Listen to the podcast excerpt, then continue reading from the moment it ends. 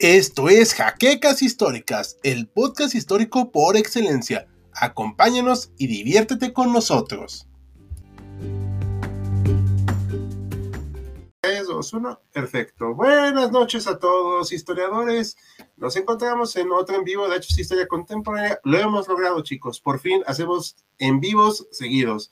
Lo logramos. Nos encontramos, como cada jueves nos han visto, eh, está con nosotros Maximiliano, el erudito, aquí, bueno, debajo de mí, debajo de mí el doctor Mariano García y debajo también Roberto de Auslander, su narrador de Sábado Bélico. Ahora sí que saludemos todos.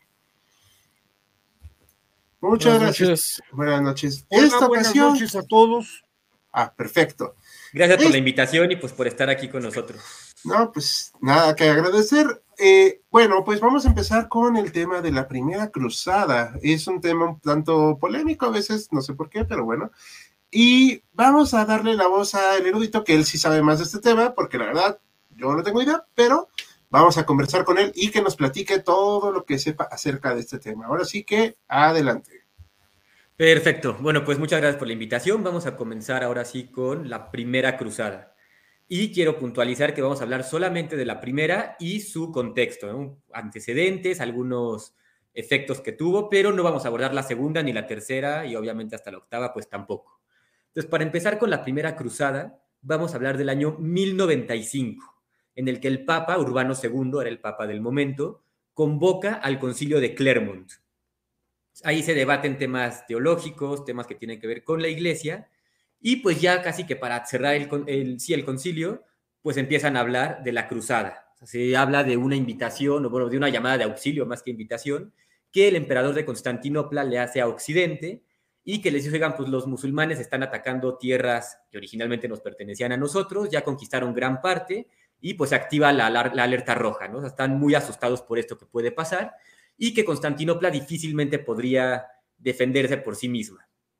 Entonces, el Papa convoca este concilio, ya casi al final explica esta situación y dice, bueno, los que quieran ir, pues se les va a dar la indulgencia, por favor vengan a ayudar y vamos a recuperar Tierra Santa. Ahora, es muy importante aquí que el Papa les da ocho meses, tienen ocho meses para prepararse y después de los ocho meses, bueno, pues ya preparados y ya con todo el armamento que puedan tener, vamos hacia Jerusalén. Entonces, bueno, salen cuatro contingentes, como podemos ver en la imagen. Ahorita les pasamos el link porque no nos pertenece. Y estos cuatro contingentes que van a salir del Sacro Imperio eh, Romano, de Francia, de Italia y de, bueno, después se unen los de Constantinopla, van a llegar ya a lo que sería, lo que hoy llamaríamos Medio Oriente. Y por, al principio va a costar trabajo que se organicen, aunque no mucho. Son cuatro contingentes, todos cristianos, algunos católicos, otros ortodoxos. Ahorita abordamos esa diferencia. Y van a funcionar como un solo contingente que está subdividido en cuatro van a avanzar y, bueno, algunos autores que tal vez no sean cristianos sí dicen que es algo casi milagroso, ¿no? La, forma en que avanzan estos, estos cruzados y logran llegar hasta Tierra Santa.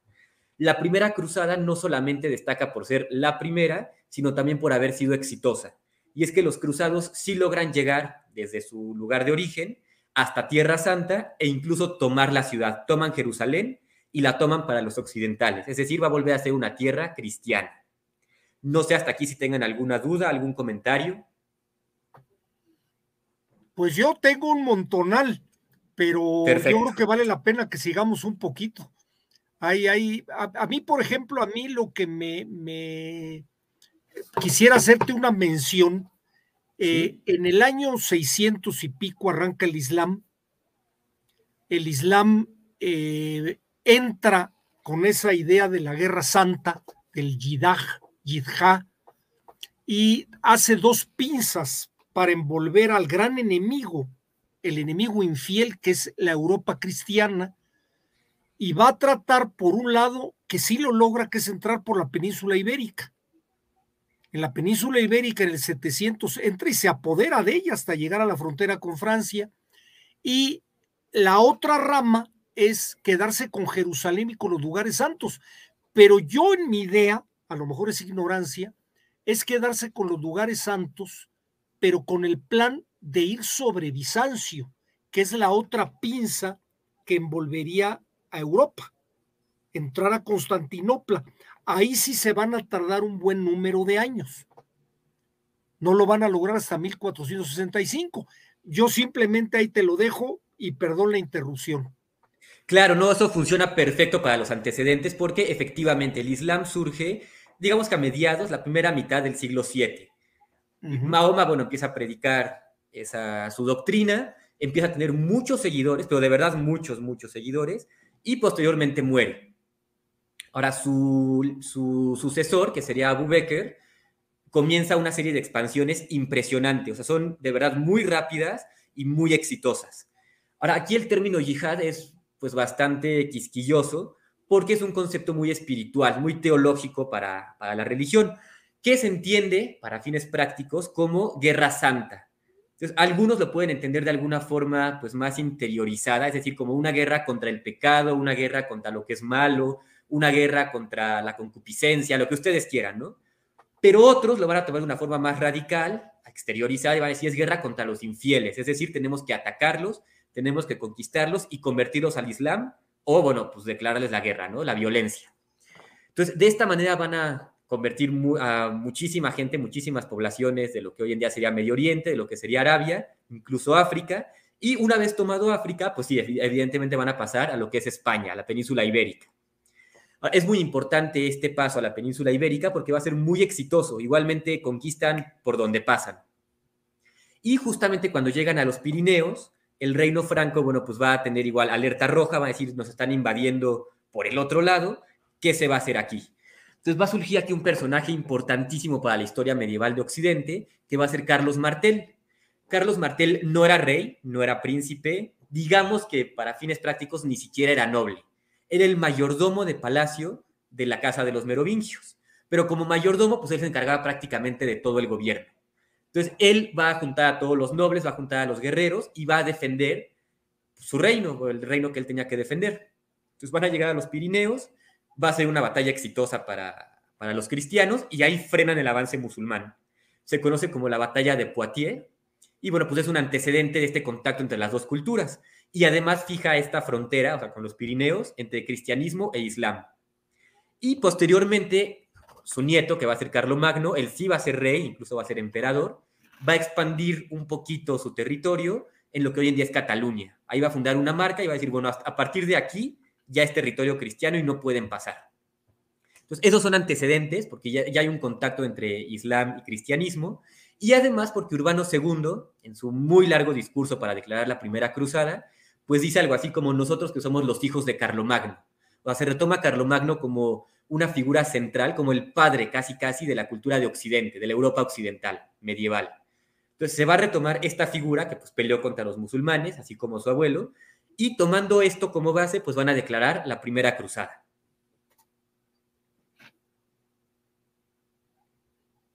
No sé, Hal, si tenga alguna duda, Auslander. Bueno, ahorita es, que pensaba que ibas a comentarnos algo más. Aquí nos comenta algo rápido eh, uno de nuestros usuarios, el afroprusiano. Y no olvidar que los musulmanes llegaron hasta, supongo que Grecia, y los Balcanes después de la toma de Bizancio. Bueno, eso sí, ya pasó mucho bueno, más adelante, claro. Sí, pero obviamente, pues para que no crean que pues, los ignoramos. O sea, también se. Ese fue después con los otomanos. Exacto. Bueno, yo tengo la duda aquí. O sea, me estás diciendo que realmente, o sea, los cristianos no atacaron primero, ¿no? No, ahora que lo mencionas, no. Digo, últimamente se tiene esta tendencia como a decir es que los cristianos se expandieron, ¿no? Y bueno, en este caso en particular no es así. ¿Por qué? Porque, bueno, como recordarán, el imperio, de, el imperio romano se divide en dos, Occidente y Oriente. Occidente cae, se forman los reinos germanos y bueno, eso no nos interesa ahorita.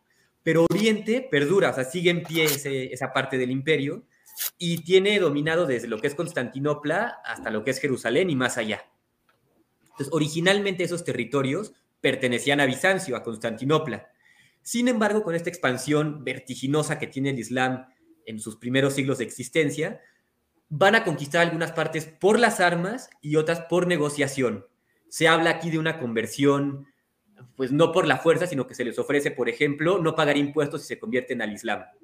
Mucha gente, bueno, pues lo va a ver con buenos ojos y se van a convertir al Islam. Otras no van a estar de acuerdo, pero ellos van a caer por las armas. Entonces, de esta manera el Islam va a tomar lo que es Jerusalén, lo que es Antioquía y también lo que es Alejandría. Lo podemos ver ahí en el mapa. Y no hay que tomar a la ligera estas tres ciudades. ¿Por qué? Porque estas tres ciudades eran tres de los cinco patriarcados que había en el cristianismo. Una sede patriarcal, pues algo así como el obispo, así como el arzobispo, como el cardenal, todavía no existían los cardenales, pero decir, de gran relevancia. Un patriarca ahí es alguien que tiene mucho poder, mucha influencia en cuanto a la religión. Los cinco eran, bueno, Constantinopla, Roma, Alejandría, Antioquía y Jerusalén. como podrán ver en este mapa, y por lo que ya mencionamos, tres de esos cinco patriarcados estaban ya tomados por el, por el Islam. Eh, Maximiliano, yo, yo meto mi cuchara, no, no sé si, si tú me dices, Ricardo, si hay preguntas antes de nuestros...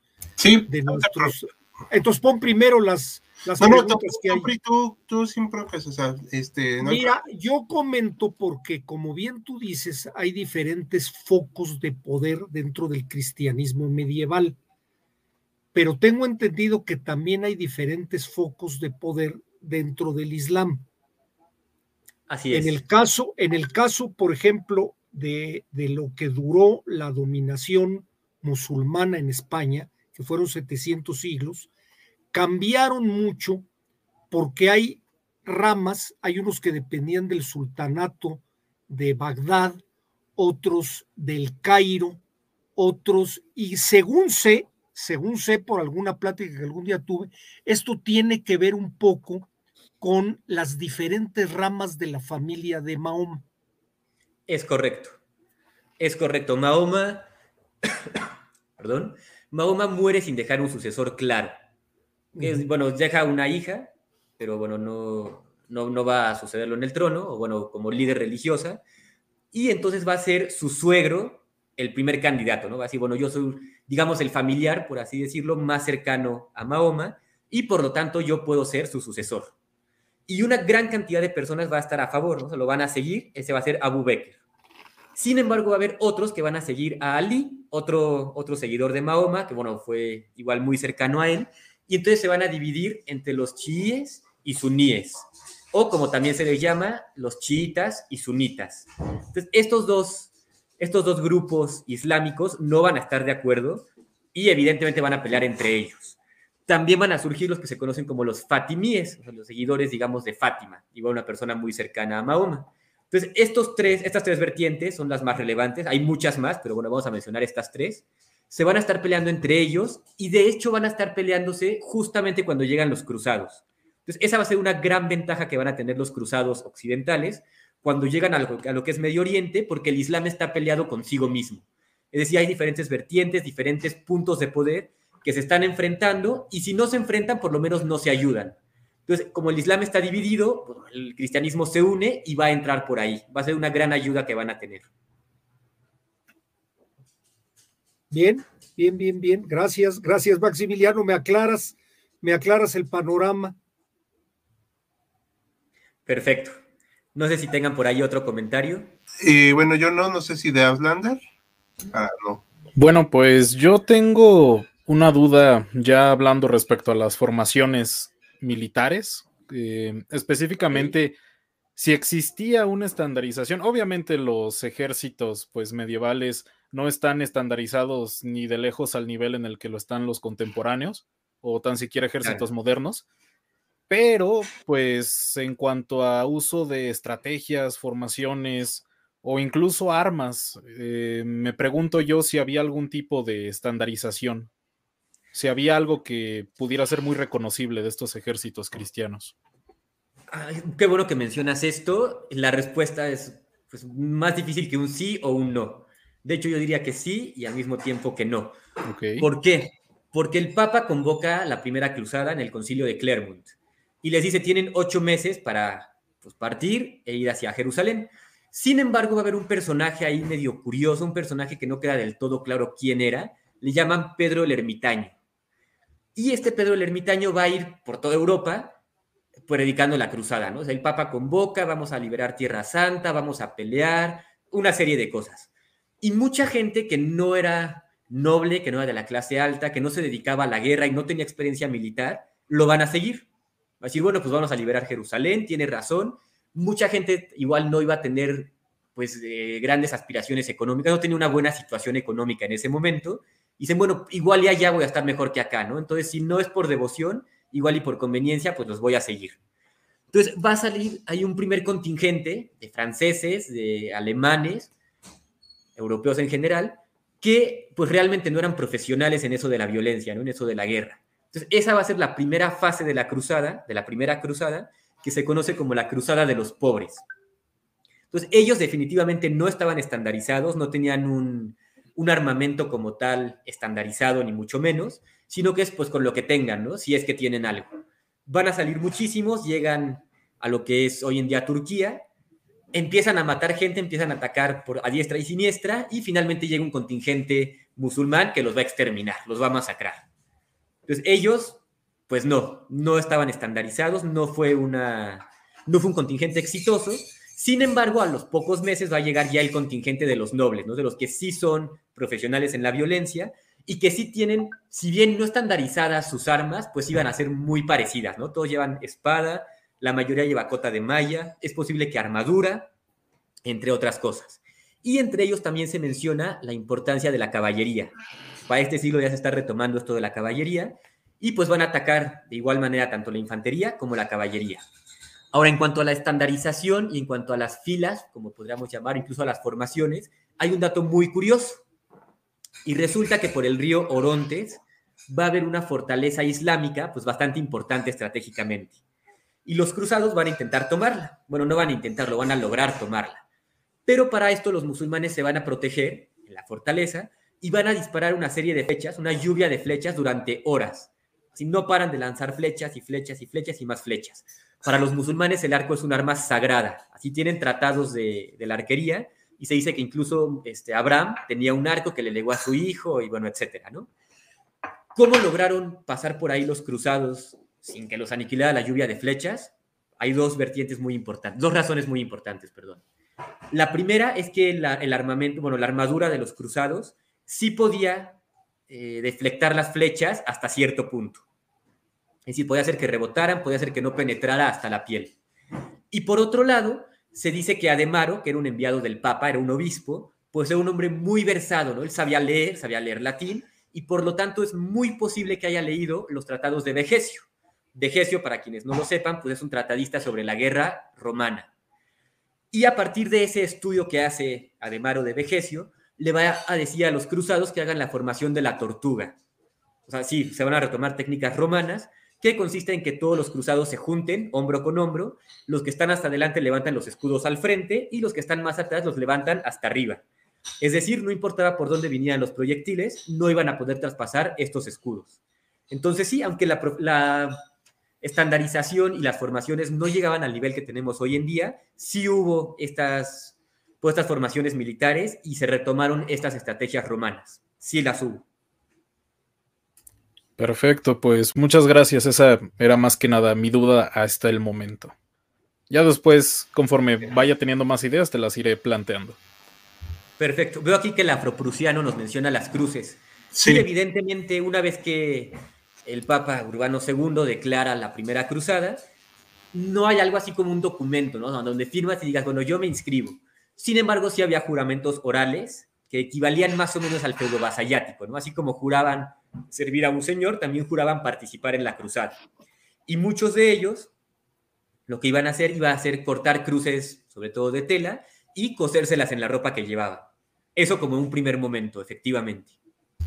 Aquí tienen un comentario, dice, ¿no fue Pedro el ermitaño quien encontró la lanza de Longino? No sé si lo pregunta o lo afirma. Eh, creo que lo está preguntando.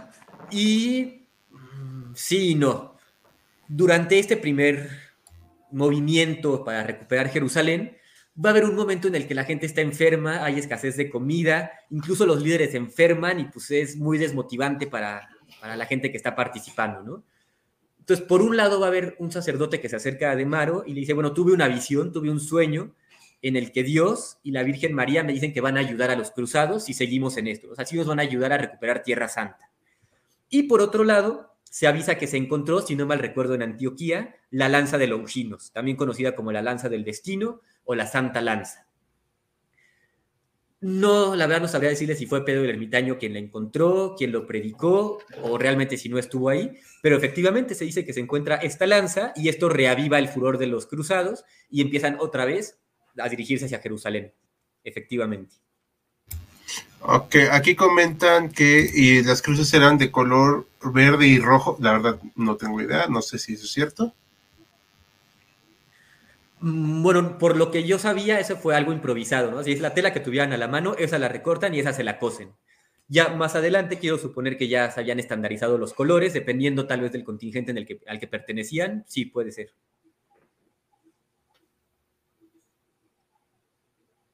Es que estaba viendo aquí que más comentaban. Eh, comentaban que andaban dándose contra los pueblos ortodoxos del Cáucaso y no sé bien cómo estuvo que lograron convertir a los mongoles al Islam. No sé si eso que tiene que ver con la primera cruzada, no, no tengo idea, pero no sé si tenga que ver. Bueno, los mongoles va a ser un poquito más adelante, es un poco ah, posterior. Ok. Y no necesariamente se convierten. De hecho, los mongoles eran acérrimos enemigos de los musulmanes. Incluso hubo tentativas del Papa, tentativas desde Occidente, de aliarse con los mongoles para atacar por ambos flancos al imperio islámico. Pero como les digo, eso no entra en la primera cruzada, eso va a ser más adelante. Perfecto. Bueno, yo tengo una pregunta. Entonces, eh, aquí, me, a mí siempre me ha quedado la duda, o sea, en este momento de la primera cruzada, o sea, ¿todavía existe el imperio eh, bizantino? ¿Es ¿O cómo se le diría? Sí, es correcto. Bueno, Constantino, es muchísimo antes, estamos hablando de la antigüedad todavía, mueve la capital del Imperio Romano, ya no va a estar en Roma, sino que la mueve a lo que antes era conocido como Bizancio, una ciudad griega. Una vez que él funda ahí su capital, mueve ahí su capital, se va a llamar Constantinopla, algo así como la ciudad de Constantino. Ok. Entonces sí, una vez que cae el Imperio Romano, o por lo menos la mitad occidental, pues a la mitad oriental le van a llamar Bizancio, Imperio Bizantino o Imperio Constantinopolitano, etcétera. Ok, o sea, bueno, todo está aquí el Imperio Bizantino. Exactamente, Imperio Bizantino o Imperio Romano de Oriente, ambas son correctas. Ok, entonces todas estas ciudades, todavía esto era cristiano, ¿no? Porque ya la parte del norte de África ya se había tomado por los musulmanes. Sí, bueno, aquí no podemos hablar así como de toda la población, no, no podemos generalizar de esa manera, porque, bueno, para empezar, los bizantinos tienen este cisma en el 1056 después de Cristo y se separan de Roma. Entonces, sí van a ser cristianos, sí van a ser católicos, pero no van a ser romanos, sino que van a ser ortodoxos. A ver, en ese sentido, bueno, ya hay una división ahí. ¿Cómo está eso de, católicos? Por otro lado, los musulmanes, como bien decía... Ah, ah ok. Hay un, una pequeña disputa teológica, y digo pequeña porque realmente empezó por un detalle muy pequeño, que es la Santísima Trinidad, se divide en, bueno, se, está, está presente tres personas, ¿no? Está el Hijo, el Padre y el Espíritu Santo. Los católicos romanos de Occidente entendían que el Padre, el Hijo y el Espíritu Santo estaban al mismo nivel. Es decir, digamos un triángulo equilátero, ¿no? No hay uno superior al otro y todos existen desde siempre y para siempre. Por un error en la traducción, los bizantinos entendían que no, que el Padre era superior y que el Espíritu Santo pues descendía de él, o sea, que no estaban al mismo nivel.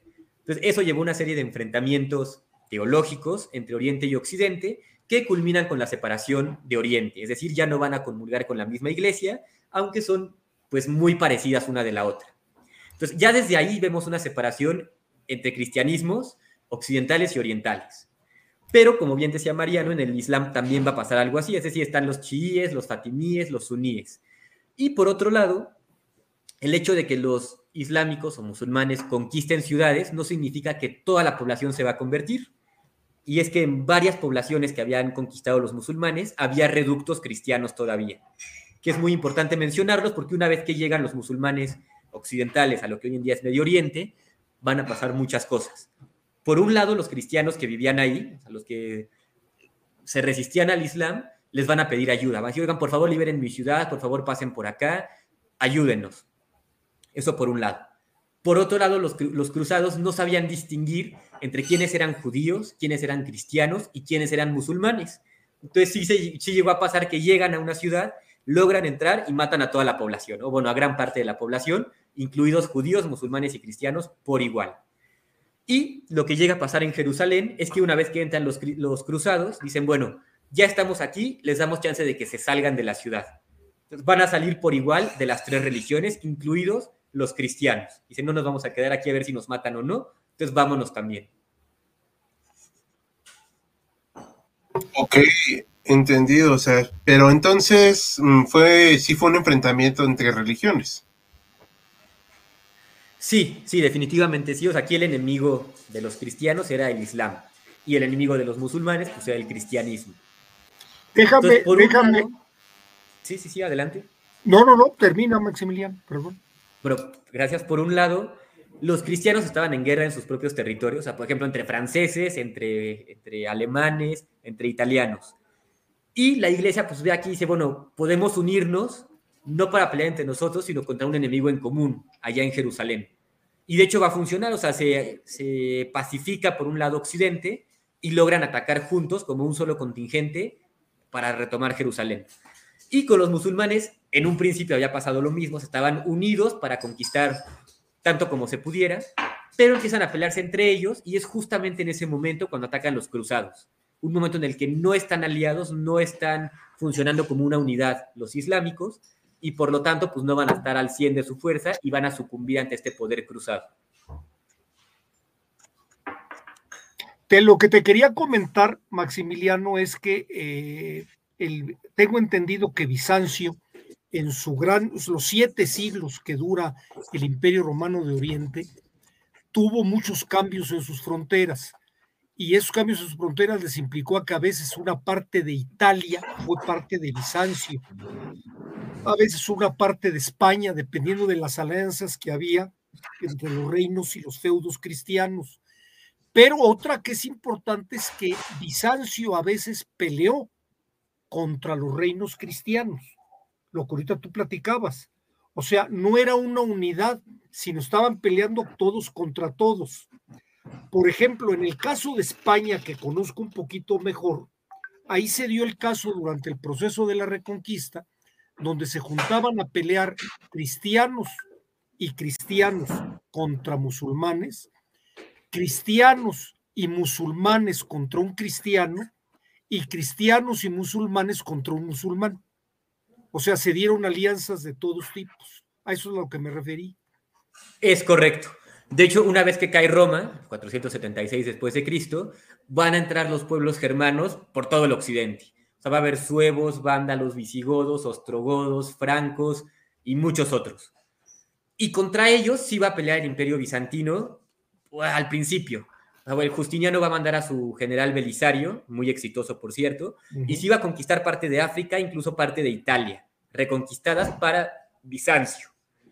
Y eso incluso va a tener problemas con el papado, ya que en tiempos de, desde Carlos Martel, de Pipino, incluso hasta con Carlo Magno, los lombardos van a atacar, no voy a decir los estados pontificios porque no existían como tal, pero digamos Roma atacan Roma y bueno, el Papa dice, no me puedo defender yo porque pues no soy tan fuerte en cuestiones militares y por mucho que le pido ayuda a Bizancio, pues no, no ayudan y además no conviene mucho. Entonces lo que va a pasar ahí es que los francos sí van a responder a ese llamado del Papa. Obviamente hay cuestiones políticas y eclesiásticas por ahí muy interesantes que no vamos a abordar ahorita, pero los francos acceden a apoyar al Papa y sacan a los lombardos de Italia.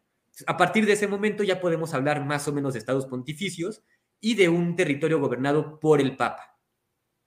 Mientras que en España, efectivamente, como bien dicen, bueno, llegan los visigodos, que no eran cristianos católicos, y empiezan a tener conflictos con la población católica de ahí. Finalmente, en tiempos de San Isidoro de Sevilla, es decir, mediados, principios tal vez del siglo VII, van a empezar a, convertirse al cristianismo. Pero pues les va a durar muy poquito, perdón, siglo VIII, siglo VIII les va a durar muy poquito porque llegan los musulmanes y van a pues, hacer de las suyas en ese territorio. De hecho, ahorita lo que mencionabas en la parte de España, muchos fueron cristianos, pero de esta corriente del arrianismo. Efectivamente, el arrianismo es una de las pues más herejía, incluso Ajá, sí, bueno, claro. Claro, los católicos lo consideran una herejía y de las más grandes, ¿no? O sea, Arrio es el heresiarca, o sea, el líder de los herejes. Y efectivamente, o sea, Arrio es expulsado del imperio, después regresa y hay una serie de conflictos ahí, pero lo interesante aquí es que los pueblos germanos van a ser arrianos, o sea, se van a convertir al arrianismo, bueno, muchos de ellos.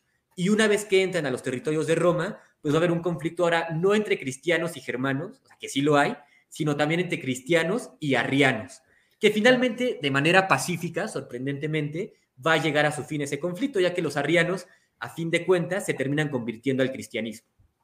Sí, yo incluso ahí, mencionando lo de la cuestión del Islam, aparentemente el arrianismo, uno de sus dogmas era bajar a Cristo del pedestal de ser Dios y dejarlo nada más como un profeta, lo cual, si hubiera triunfado, hermanaría mucho con el Islam. Sí, pues sí y no.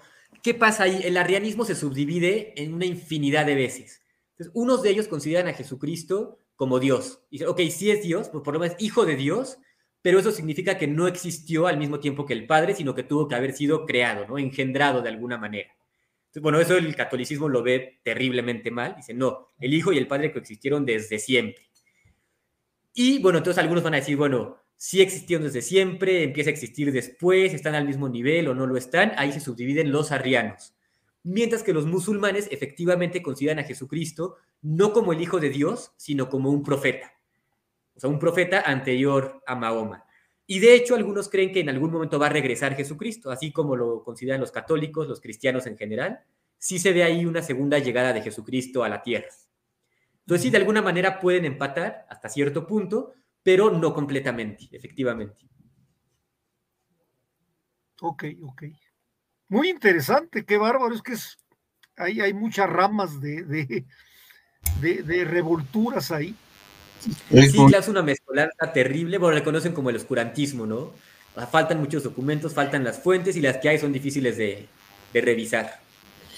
Hoy, aquí tienen unas, eh, un comentario, más o menos lo hemos explicado. Comentan que no se identificaba claramente al enemigo en ocasiones cómo eran los uniformes o vestimenta de los cruzados. Bueno, hubo primero un, un dos, o sea, primero fueron los, este, las personas comunes, ¿no? Así es. Así es, la que conocemos como cruzada de los pobres, pues así como que uniformada, definitivamente no. Ok, o sea, pues sí, definitivamente, ¿no? Pero los militares sí se iban así como con algo más distintivo, aparte de la cruz. Aparte de la cruz, que bueno, ya es muy distintiva, por lo menos entre islámicos y cristianos, van a tener lo que es la cota de malla. La cota de malla es esta especie de, pues, de malla, valga la redundancia, que son varios anillos de metal y que te protegen principalmente contra cortes. Así te intentan cortar con un cuchillo, con una espada, recibes el golpe y duele mucho, pero no te alcanza a cortar la piel. O sea, no llega más allá el daño. Y puede ser que solamente con esa cota de malla hayan participado, o puede ser que encima de ella o en lugar de ella usen la armadura. Es decir, ya placas de metal que protegen incluso mejor que la cota de malla. Entonces, eso en esa época, bueno, incluso hoy en día es muy caro, en esa época era impresionantemente más caro, y si veías a alguien portar una o la otra, significa que era de una categoría muy elevada. Es decir, era un noble que tenía posibilidades económicas y que además estaba dedicado casi que al 100% a la guerra. Ok, no, pues está interesante, o sea, eso me parece muy llamativo, ahorita lo vamos a discutir más porque hay otras preguntas. ¿Qué consecuencias trajo la primera cruzada? Creo que esta la podemos dejar como casi para conclusión, pero la dejamos así de, de ¿cómo se llama? Este, para tenerla ahí en cuenta cuando vayamos cerrando el tema. ¿Hubo, ¿Hubo batallas navales importantes durante esta cruzada? Sí, pero antes de abordar eso quiero retomar la pregunta anterior porque hablan del enemigo, ¿no? Que no se identificaba al enemigo. Ah. Bueno, a los musulmanes sí, más o menos los identificaban, por lo menos todos los que no fueran cristianos, para ellos eran musulmanes, ¿no? Entonces tenían que exterminarlos o sacarlos de ahí. Perdón. Sin embargo, como les decía, había también judíos y había también cristianos viviendo en esas ciudades. Entonces, no los identificaban porque no, ellos no portaban cruces grandotas, estaban ocultos en esas poblaciones y tampoco estaban participando como tal de la cruzada. Entonces, por eso que no los reconocían. Decían, vives aquí, eres musulmán, voy contra ti, punto. Ahora ya pasando al tema de las batallas navales, Mm, sí, sí las hubo. Sabemos, por ejemplo, que el Islam se, empieza a expandir desde la Meca, desde Medina, llegan a Antioquía, llegan a Alejandría, llegan a Jerusalén, incluso llegan a Constantinopla, pero ahí no logran tomarla. ¿Por qué? Porque Constantinopla era una potencia militar de la época, o más que militar, una potencia naval, marítima. Entonces va a haber ahí una batalla importante en la que frenan el avance musulmán. Dicen, ok, ya tomaron estas tres ciudades, pero a Constantinopla no la toman, por lo menos no en los próximos mil años, ¿no? Bueno, mil ya no, porque ya estamos hablando del siglo XI, entonces por los próximos 500 años no la van a tocar. Y por otro lado, una vez que se toma la fortaleza en el río Orontes, bueno, queda el ejército cruzado pues un poco cansado, están extenuados, enfermos, con hambre, y para tomar Antioquía les va a costar mucho trabajo. O sea, intentan tomarla, perdón, Antioquía no, para tomar Jerusalén, intentan tomarla una primera vez y fracasan, no pueden en el primer asalto. Sin embargo, llegan refuerzos por vía marítima que no solamente van a participar como, como refuerzos por ahí, sino que les van a dar mucho material para que construyan torres de asedio y, bueno, materiales de asedio se construyen por lo menos dos torres y con estas torres sí van a poder entrar a Jerusalén. El primero que entra, o bueno, el primer contingente que entra, es el que estaba a cargo de Godofredo de Bouillon. Ok, esto se oye muy Age of Empires 2, la verdad. Sí, sí, sí, definitivamente lo es. Ok, ahorita voy a poner otras preguntas. Eh, bueno, yo tengo, pues ahorita que decías esto de Jerusalén, eh, bueno, ahorita lo retomo mejor de Jerusalén, de, doy paso a los usuarios porque también es importante. ¿Qué tipo de armamento tenían cada quien? Ok, el armamento para la época, hablando en temas medievales, era diferente en el sentido de que, por ejemplo, los musulmanes no usaban una armadura como hablamos de la cristiana, ¿no? Esta cota de malla con las placas, un yelmo y demás, pues era raro entre ellos, ¿no? No se usaba de esa manera. Las espadas de los musulmanes no podemos eh, estandarizarlas en una sola, no podemos generalizar de esa manera. Sin embargo, sí se sabe que usaban espadas curvas que no necesariamente coincidían con las que había en Occidente. Mm. El uso del cuchillo, bueno, pues es casi casi que universal en este momento. Y algo que sí van a tener los musulmanes que los va a distinguir es lo que ya mencionamos anteriormente, que es el uso del arco. El arco para ellos llegaba a ser algo, si no, casi casi sagrado. A todos sabían tirar muy bien con arco, o por lo menos los que sabían, lo sabían muy bien. Incluso se habla de la posibilidad de sacar flechas casi casi que en un segundo, ¿no? O sea, en un segundo varias flechas, o por lo menos una por segundo. Se habla de estos manuales que lo tenían que dominar para estar en ese, pues a esas alturas. Se habla de caballería que va a, va haber tanto del lado cristiano como del lado musulmán. Ahora, los, los cristianos llegan a ese lugar, utilizan su caballería tanto como pueden, pero finalmente se les mueren los caballos y llegan a Jerusalén ya casi que sin ellos o tal vez incluso sin caballos. Y por otro lado, me gustaría hablar de lo que es la infantería. En la Edad Media, por lo menos hasta ese momento, se habla mucho de la infantería ligera o por lo menos de lo que se conoce como combate homérico. Para fines de historia militar, el combate homérico es cuando es desorganizado. Todos vamos a lanzarnos al mismo tiempo y a ver quién consigue qué. Esa es infantería ligera. Sin embargo, los cruzados, como ya mencionamos anteriormente con Auslander, sí conocían la infantería pesada, es decir, cuando se juntan hombro con hombro y hacen diferentes formaciones, que en temas armamentísticos pues es muy superior la infantería pesada sobre la ligera. Y se va a probar justamente durante las cruzadas, ya que este contingente que se logra juntar, que logran juntar los escudos unos con otros, va a lograr tomar esta fortaleza de Orontis. Ok. Sí fue algo muy, muy importante, o sea, muy épico. Está, suena como que Pudieron haber hecho una buena película, pero hay una película por ahí que ahorita mencionamos, que mencionaremos. En los grabados y representaciones salen con túnicas, con cruces sobre sus armaduras y cotas. O sea, no todos iban así, ¿no? No, no todos. Sí, bueno, después se va a estandarizar esto. Y además vamos a tomar en cuenta que los caballeros que van a la cruzada, incluso podrían no ser caballeros, son los cruzados. Sin embargo, más adelante, y eso lo voy a tocar superficialmente, van a surgir ya los teutones, los hospitalarios y los templarios. Cada uno de ellos va a tener una túnica diferente y una cruz diferente que los va a distinguir de entre las demás órdenes que van a estar por allá. Perfecto. Aquí comentan, por eso Constantinopla era considerado un escudo de la cristiana, aunque como habías comentado, ya estaban peleados, ¿no? O sea, ya... Claro, o sea, sigue siendo cristiandad, sí, definitivamente. Incluso les llaman cristianos católicos, pero se dividen en la, digamos, en el segundo apellido que van a ser ortodoxos, ya no romanos. Son como los primos, ¿no? primos muy cercanos hasta cierto punto. Entonces, el estereotipo de soldado con cota de malla y túnica blanca con cruz roja no es tan acertado. Yo diría que es acertado, pero va a ser posterior. Para la primera cruzada, no. No soy un experto en el tema, pero me atrevería a decir que no, todavía no. Era difícil hacer las flechas y los arcos, pues yo me imagino que si no hay madera sí debe ser difícil, ¿no? Bueno, los musulmanes como estaban en su territorio y tenían una tradición larguísima de eso, mm, relativamente podemos decir que no era tan difícil, ¿no? Tenían su método, tenían su protocolo para hacerlo y eran muy buenos en eso, cabe mencionar. Ok, eh, otras preguntas ya no es para que no se queden hacia el aire. La túnica blanca con la cruz roja era estándar de los cruzados, pero las insignias, escudos de armas y equipo dependían, perdón, de su tierra de origen. Yo supongo que sí.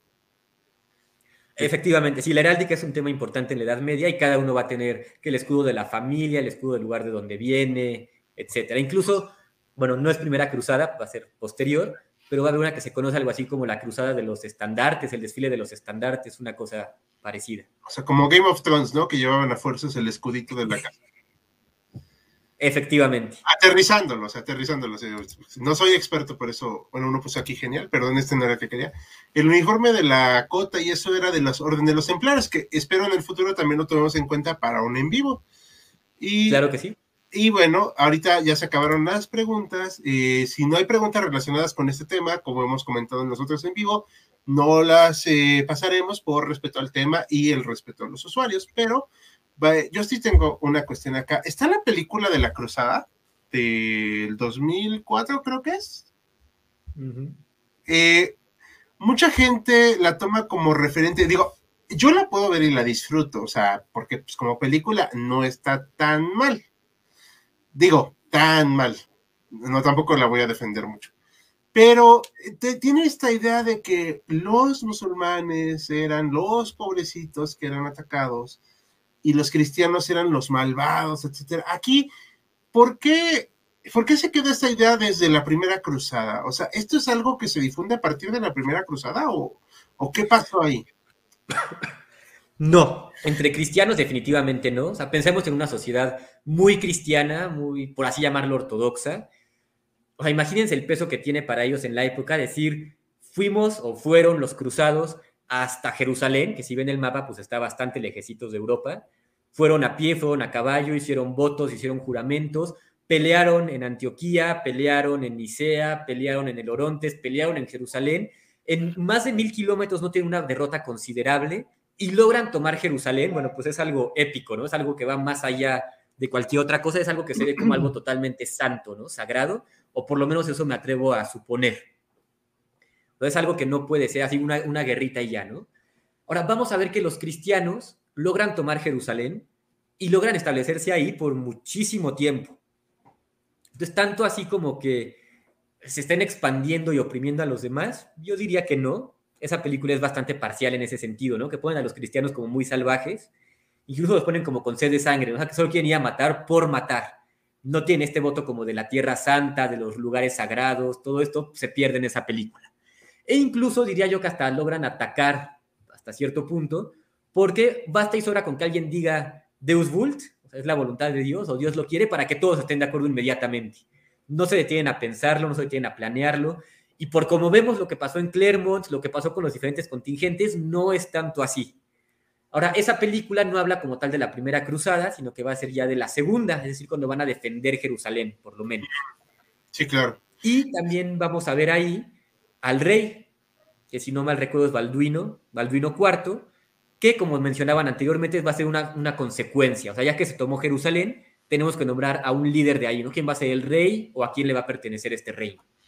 Claro, claro, o sea, pero pues entonces, o sea, realmente se defiende la, eh, la, cristiandad de la época, hay que entenderlo en su época, claro está, de un avance pues bélico agresivo, ¿no?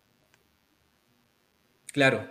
O sea, sí, entonces no es como que así, porque tienen mucho esa idea y aquí sí me voy a explayar un poquito, de que la, y está en el imaginario de la gente, de que por las cruzadas hay que pedir perdón, etcétera. Son cosas ahí medio raras, ¿no? O sea, yo no las comparto, pero quiero que nos comentes tu opinión al respecto.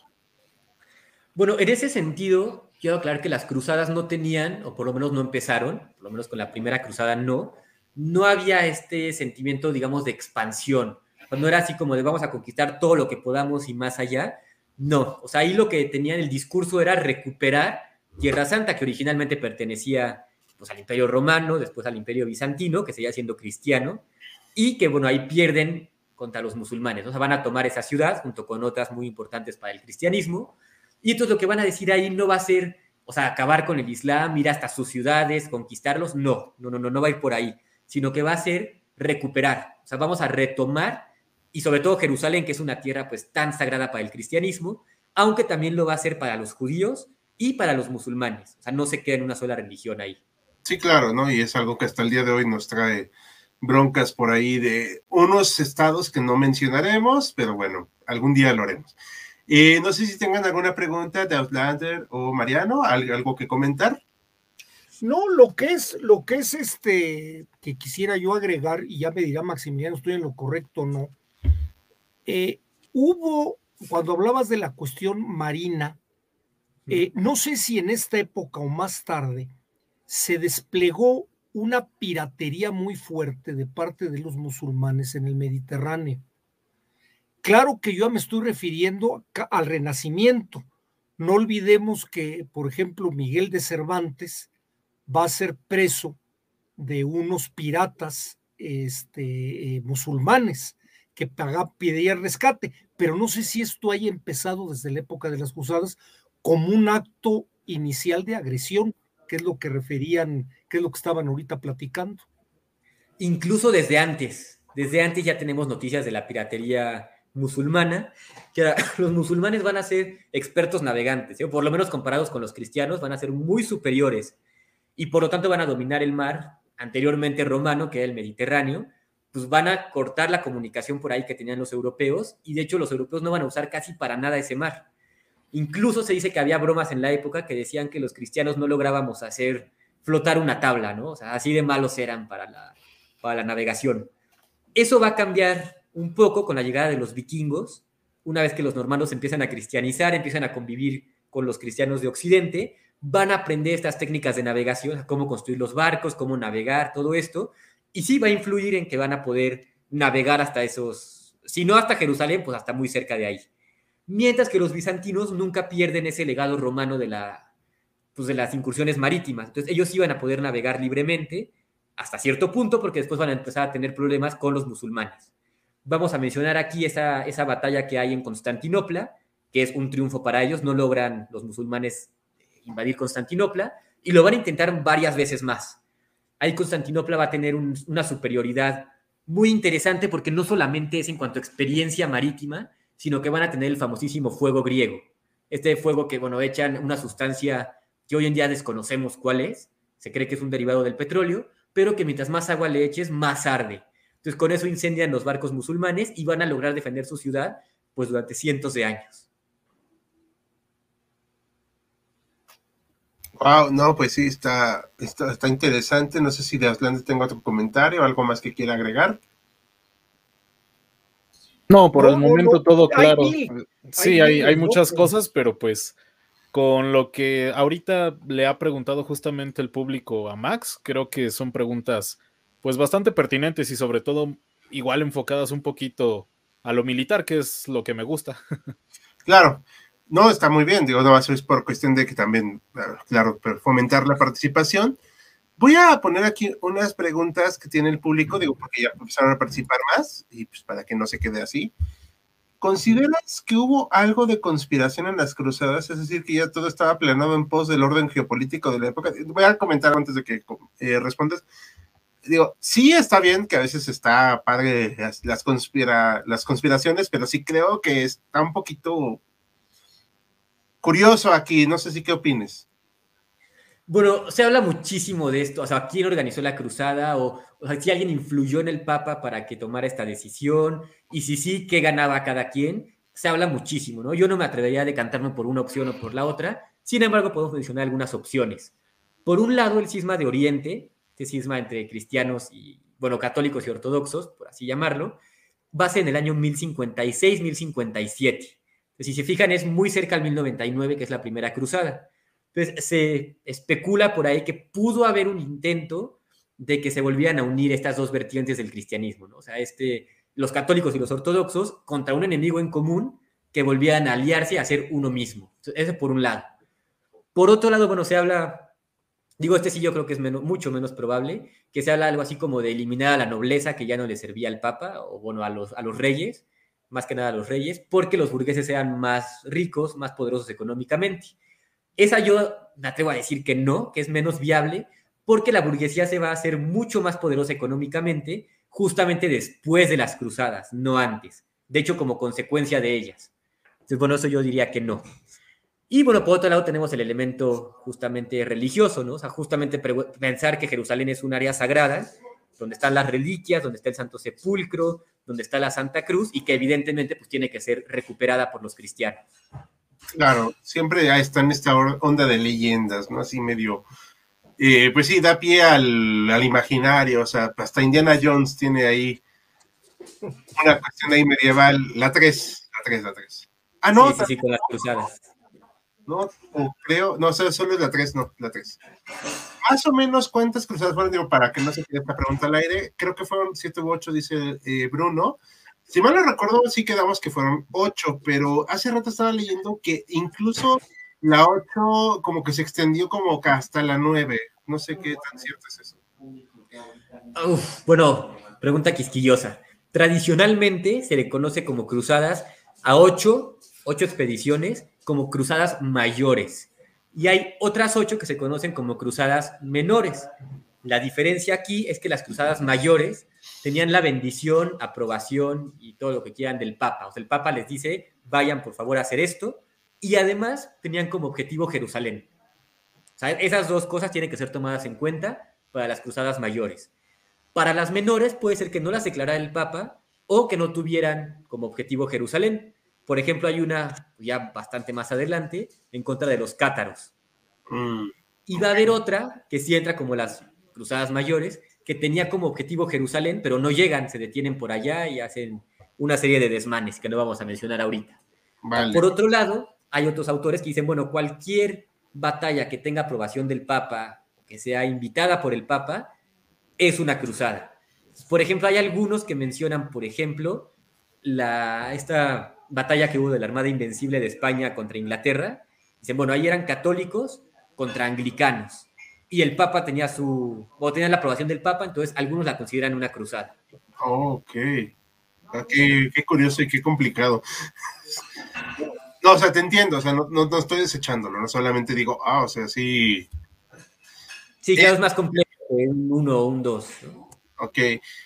Aquí comenta, bueno, pregunta, no comenta, pregunta Alejandro Cortés. Eh, ¿Es cierto que los caballos pueden orientar a los caballos? Según mi experiencia en Age of Empires, no, pero no sé. Bueno, ahí sí desconozco, nunca he estado cerca de ambos al mismo tiempo y mucho menos en una batalla.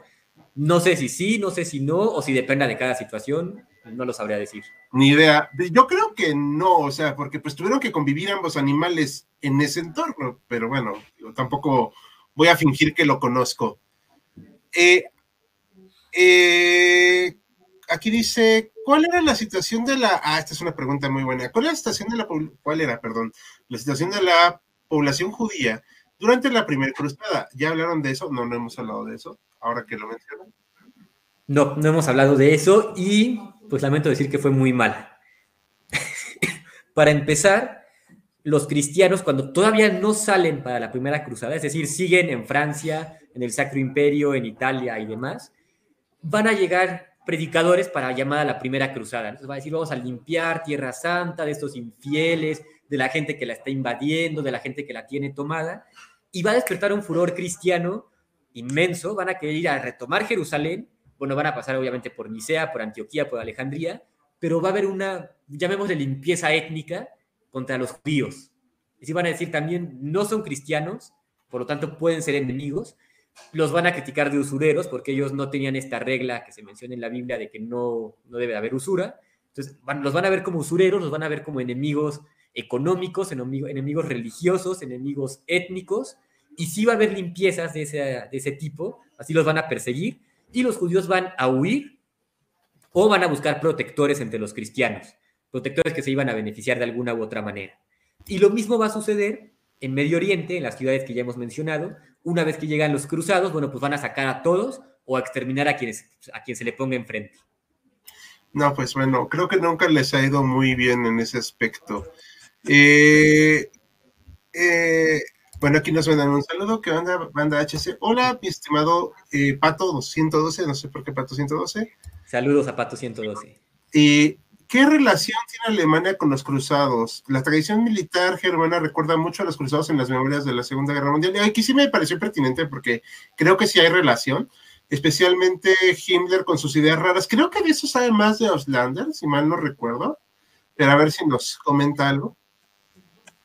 Bueno, antes de que llegues de Auslander, solo quiero puntualizar que podría ser un anacronismo mencionar Alemania. Alemania como tal es un estado ya moderno. Podríamos hablar del Sacro Imperio Romano Germánico. Ok. mejor. Sí, definitivamente, porque pues la conformación de Alemania no va a llegar sino hasta la guerra franco-prusiana, que se dio 800 años después, entonces sí sería bastante anacrónico hablar el uno del otro y pues eh, bueno, respecto a este periodo es, es, difícil catalogarlo porque lo vivido especialmente en la Segunda Guerra Mundial em, tiene que ver más que nada con los cuentos de caballería ingleses, más que con los cuentos tradicionales alemanes incluso que pueden remontarse a esta época, pero pues bueno, la verdad es que el tema de las cruzadas poco, poco tiene que ver con lo sucedido en la Segunda Guerra Mundial, al menos hablando en términos de cosas que pues sí conocemos, porque ya luego hay otros que hablan un poco más de, no, Hitler estaba buscando la lanza del destino y demás, pero bueno, eso, ya, eso ya es meternos en, otro tipo de, de situaciones, pero pues no, realmente los alemanes en la Segunda Guerra Mundial basaron más su ideología incluso en los cuentos de caballería ingleses que en su propia historia. Pero bueno. Ahora, en cuanto a influencia de los cristianos o participación del Sacro Imperio, por supuesto que la hubo. Que bueno, Godofredo de, de Bouillon va a ser un personaje muy destacado. O sea, con su torre de asedio entra a Jerusalén el primero y lo van a querer nombrar rey de Jerusalén. Ahí lo que cuenta la tradición es que él dice que, bueno, vaya, a personificar a Godofredo, dice, yo no quiero llevar una corona de oro donde mi rey la llevó de espinas, ¿no? O sea, refiriéndose a Jesucristo. dice que él no acepta el título de rey, no, o sea, no acepta que lo llamen así, y se nombra algo así como protector del Santo Sepulcro. Este Godofredo de Bouillon, por muy francés que suene su nombre, era duque de la Baja Lorena, que hoy en día la Baja Lorena, sin dudas, pertenece a Francia, pero en ese momento era un ducado del Sacro Imperio Romano Germánico. Entonces, así de importante puede llegar a ser. Órale. Bueno, esto... por otro lado, este, sí, perdona, Godofredo de Bouillon va a ser nombrado o reconocido como uno de los tres honorables de la cristiandad. Es decir, como este modelo a seguir o como estos grandes hombres, junto con Carlo Magno y junto con el rey Arturo. Oh, no, no, sabía eso. Me parece muy interesante. De hecho, me pareció muy padre la anécdota de, de lo del rey. se me hizo muy, muy noble en el amplio sentido de la palabra. O sea, sí está muy, muy padre la anécdota. Igual y un día podemos ver un video de eso. Eh, aquí voy a dejar esta pregunta así un poquito al aire porque sí se me hace muy extenso hablar de cada cruzada y solo nos queremos enfocar en esta. Que cuánto duraron todas las cruzadas es un tema larguísimo, si mal no recuerdo. O sea, sí. Efectivamente. Pero ahorita, aunque para que no crea que lo ignoramos, eh, la primera cruzada, ¿cuánto duró? ¿Cuánto duró? Bueno, depende de cuándo a cuándo la estemos tomando, ¿no? Podemos decir que el concilio de Clermont es en el 90, 1095, cuando el Papa convoca a la primera cruzada. Y vamos a decir que termina una vez que toman Jerusalén, es decir, en el 1099. Ok, perfecto. Aquí Pancracio Verdugo, está hilarante el nombre. ¿Los cristianos no aceptaban las otras religiones? Mm. sí, sí, de hecho sí convivían. Es que allí entran varios factores, ¿no? Por un lado, los cristianos, bueno, pues eran cristianos, ¿no? Y estaban bien con su fe cristiana. Convivían con los judíos, ¿sí? Muchas veces hubo, muchas convivencias con los judíos, aunque sí pues, los consideraban como ciudadanos de segunda, ¿no? Por así decirlos. O tenían como cierta envidia, cierto rencor por la usura que los judíos sí podían llevar a cabo. ahí hubo muchos conflictos. Ahora, también tenían un conflicto religioso porque, bueno, si leemos el Nuevo Testamento, vamos a ver que son los judíos quienes empiezan este movimiento que termina con la crucifixión de Jesucristo. Claro. Entonces ahí, bueno, había como este recelo, ¿no? Como, o sea, por ustedes crucificaron a nuestro Dios, etcétera. Entonces sí había como este recelo, sí había esta, estos conflictos. Y bueno, no se diga con los musulmanes, que obviamente veían como heréticos, como desviados, si los veían los católicos, los cristianos, y más cuando toman tierras que eran originalmente cristianas, ¿no? O sea, sí lo ven como una agresión muy fuerte y sí iban a ir con todo en contra de esta religión. Perfecto, entiendo. Aquí nada más dejo esta pregunta rapidísimo. ¿En qué condiciones políticas finalizó cada cruzada? Digo, no creo, no vamos a hablar de todas, como comentamos, va a ser solo de la primera. ¿Cuáles fueron las condiciones en que terminó la primera? Bueno, me gustaría que explicaran a qué se refieren con política. O sea, en términos de, digamos, quién es rey, quién es papa y demás, no cambia mucho. Urbano II muere, creo que dos semanas antes de que tomen Jerusalén, y lo va a suceder Pascual, no me acuerdo el número, creo que también segundo.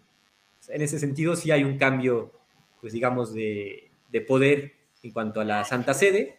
Y como les decía, Godofredo de Bouillon va a ser el primer rey de Jerusalén. Bueno, no rey, va a ser defensor del Santo Sepulcro. Una vez que muere él, va a, llegar su hermano, que va a ser Balduino I. Ok, perfecto. Hasta aquí nos comentaban de lo rápido de los cabellos, que había leído que en Napoleón en Egipto los cabellos, cabellos franceses unían de los cabellos. Esa es una anécdota que no me la sé pero la dejamos pendiente para otra ocasión, nada más para que no se quede así al aire. Saludos de Isabel Salgado, muchas gracias Isabel. Ah, dice Pancracio Verdugo que pide un saludo de, de Auslander. Dice que es su fan. Bueno, pues muchas gracias Pancracio, te mando un saludo enorme y pues a todos a quienes les guste nuestro trabajo. Gracias, y sí, muchas gracias a todos. Eh, ¿Podrían, ay, Ah, sí, sí, leí bien, perdón, es que estoy medio ciego. ¿Podrían abordar el tema de los caballeros hospitaleros del Orden de San Juan? No tengo ni idea qué sea eso. Em, bueno, podemos abordarlo muy superficialmente. Va a ser una de las órdenes militares religiosas que van a surgir, no en la primera cruzada, sino posteriormente. Ah, ok, pero si quieren, ¿podemos hacerlo para otro video? Sí, perfecto. Perfecto, otro en vivo lo podemos abordar porque son muchos temas del medievalismo, creo que son como mil años, ¿no? Entonces, yo creo que será para otro video en vivo. El problema, la pregunta es qué tipo de cristianos, porque eran muy diferentes las distintas divisiones. Claro, o sea, es lo que comentábamos al principio de que se pues, estaban los divisiones, la, perdón, los cristianos ortodoxos, católicos también, que, los cristianos católicos, o las herejías que comentaba Mariano, etcétera. O sea, sí había divisiones, pero al final también había un objetivo en común ahorita, ¿no? Que era retomar. Así es. Ok, bueno, no sé si tengan otras preguntas, compañeros de HC, para pues, cerrar este pequeño en vivo que hicimos. De haber hay muchas, pero creo que encajarían en algún otro programa, ¿no? Perfecto. De, de Auslander, otra preguntilla que traigas. No, pues eh, yo creo que todo, bueno, al menos el aspecto militar que me interesaba bastante, Max lo, nos hizo el favor de describirnoslo bastante bien. Creo que fue una charla bastante interesante y pues por mi parte yo, yo estoy bien. Muy bien. Ahora más aquí me queda la duda que es Buda y Pest eran dos ciudades diferentes, ¿verdad? En ese entonces. Me parece que sí. Sí, después se van a unificar y creo que después se van a separar y bueno, hoy en día ya es Budapest. Sí, me parece muy bien. Eh, aquí nada nos hacen una última pregunta, ya vamos a cerrar ahorita el turno. Eh, van a hablar en algún directo del el Imperio Otomano. Hablamos del. perdón, ¿sí se escucha? Sí, sí se escucha. Es que tiré sin querer el micrófono. Perdón. Eh, hablamos en un directo del fin del Imperio Otomano, eh, precisamente, y de cómo terminó, pues, colapsando.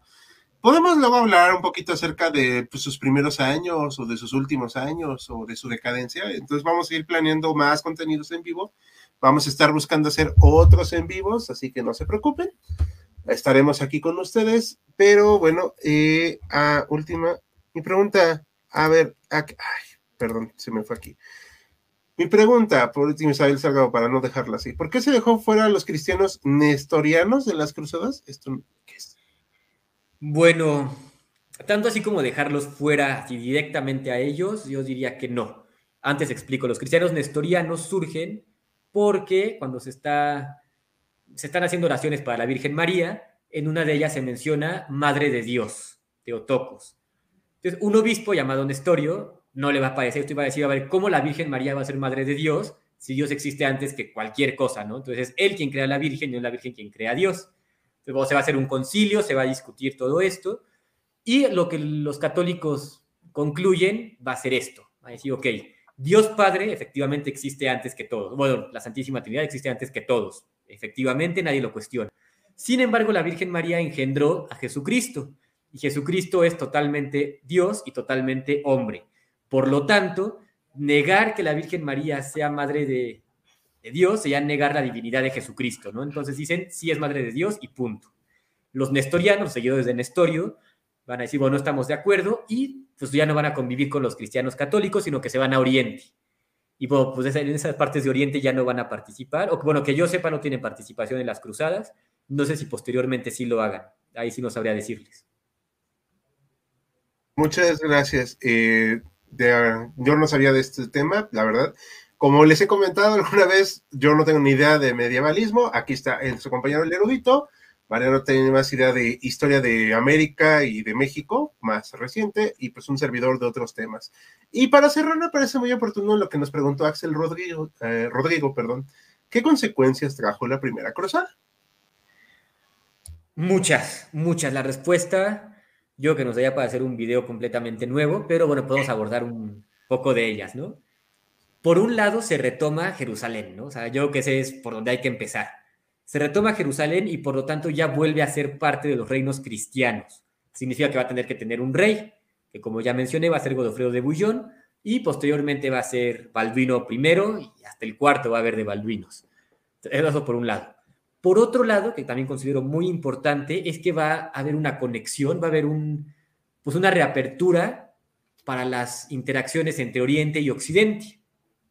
Que eso, bueno, hay autores que lo explican muchísimo mejor de lo que yo lo pueda hacer, pero de ahí va a surgir el capitalismo, no como hoy lo conocemos, pero sí una primera fase del capitalismo, cuando gente de Europa, gente, digamos, empresaria, en el más amplio término de la palabra, va a viajar hasta Medio Oriente, va a conseguir especias, pigmentos, reliquias, todo lo que se puedan imaginar y las va a regresar a Europa para venderlas. Entonces ahí empiezan los mercaderes, los burgueses, un largo etcétera, que va a dar como resultado el nacimiento del capitalismo. Entonces, así de importantes pueden ser las cruzadas. Por otro lado, perdón, por otro lado, como bien decían, van a surgir los hospitalarios, los templarios, los caballeros de San Juan, los caballeros de San Lázaro, los teutones y demás. Entonces va a haber una serie de, órdenes militares cristianas, religiosas, que se van a volver poderosísimas. O sea, los cristianos van a ser, perdón, los, los templarios van a ser impresionantemente poderosos, no solamente en el ámbito militar, sino también en el económico. Eso es una, sin duda es una de las consecuencias más importantes. Y por otro lado, bueno, sin duda va a haber más conflictos, por lo que van a surgir la segunda, la tercera, la cuarta y hasta la octava cruzada. Ok, bueno, pues esto fue un importantísimo. Eh, me parece impresionante el tema. Ya es la última pregunta acá. En esos tiempos, ¿cuánto tiempo tardan de moverse en ciudad en ciudad? Pero a mí me gustaría responder un poquito así, viendo aquí el mapa. Chequemos el mapa. O sea, es casi un año de obviamente no solamente el tiempo de transporte, pero lo que se asentaban y todo de Nicaea, aquí en inglés, a Edesa, y luego hasta 1099 a Jerusalén, o sea, son, son casi dos años, o sea, debió ser todo, pues, una logística impresionante trasladarse de una ciudad a otra porque, pues, no había medios de transporte masivo, ya no digamos, o sea, más que caballos, pero no todo el mundo puede tener caballos.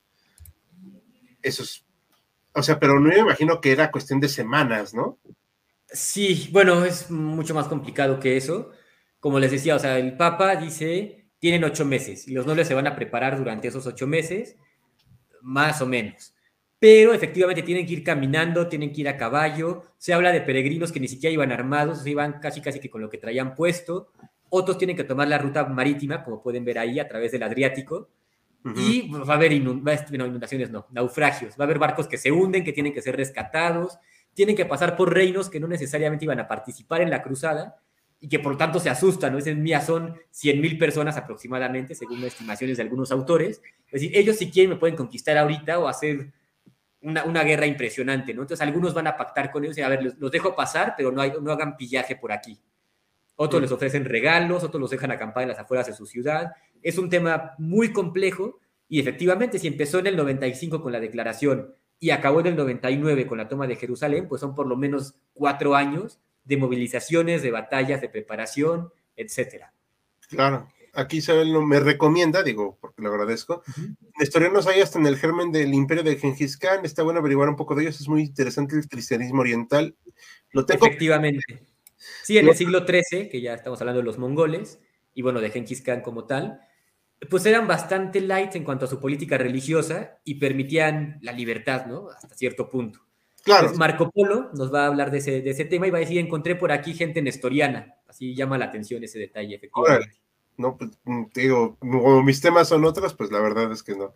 Y por último, ya vamos a cerrar, chicos, esta sería la última, última pregunta. Ahora sí, ¿no existe ninguna orden cruzada de la, antes de la primera cruzada? Bueno, orden cruzada creo que sería un error. Nos estamos refiriendo ahí, quiero yo suponer, que a las órdenes militares. Y no, antes de las cruzadas, que yo sepa, no existía ninguna, ya que son consecuencia de ellas, que surgen los templarios, por ejemplo. Si, tienen datos o algo que luego nos puedan ayudar ahí en los comentarios ya que termine el en vivo, se los agradeceremos porque ya saben, somos historiadores, no enciclopedias, así que nos podemos equivocar. Todos los estamos aquí presentes. Correcto. yo me equivoco también, mucho. Entonces, pues bueno, algo más para concluir, chicos, equipo de HC, ya para nos vamos despidiendo. Hola, chicos. No, Mariano, ¿algo más que quieras comentar? Nada, nada, nada, muy completo, me llevo mucha, me llevo muchas inquietudes, pero ya se irán comentando. Claro, perfecto. De Auslander, ¿algo más que quieras comentar? No, pues realmente nada, ya todo lo que tenía que decir se dijo, incluso un poco más. sí. Bueno, pues sí, estuvo muy bueno. De hecho, HC God, muchas gracias. Agradecemos el, el meme de God. y bueno, yo por mi parte quiero agradecerle a todos los aquí presentes, en especial a Max Emiliano, el erudito, que es el que más conoce estos temas medievales. Y pues agradecemos a todos que hayan estado con nosotros esta noche. El erudito, ¿algo que quieras para despedirnos? Bueno, pues agradecerles obviamente a ustedes por la invitación para participar aquí y muchísimo a nuestro público que no solamente nos ve, sino que comparte y participa mucho. Y que Muchas gracias, sigan así, pues nos vemos la próxima semana. Exacto. Nos vemos la próxima semana. Estaremos anunciando el miércoles, como ya es costumbre, el nuevo tema a tratar y estaremos discutiéndolo entre nosotros a ver qué se nos ocurre. No se vayan equipo de HC para conversar de una vez a ver si nos vamos definiendo. Y pues, muy buenas noches a todos los que nos estuvieron viendo esta noche. Si tienen preguntas, inquietudes en los comentarios y conforme podamos respondemos. Nos vemos la siguiente semana. Aquí está la cámara. Buenas noches a todos. Hasta luego. Buenas noches. Buenas noches. Hasta pronto. Hasta pronto. Buenas noches. Saludos.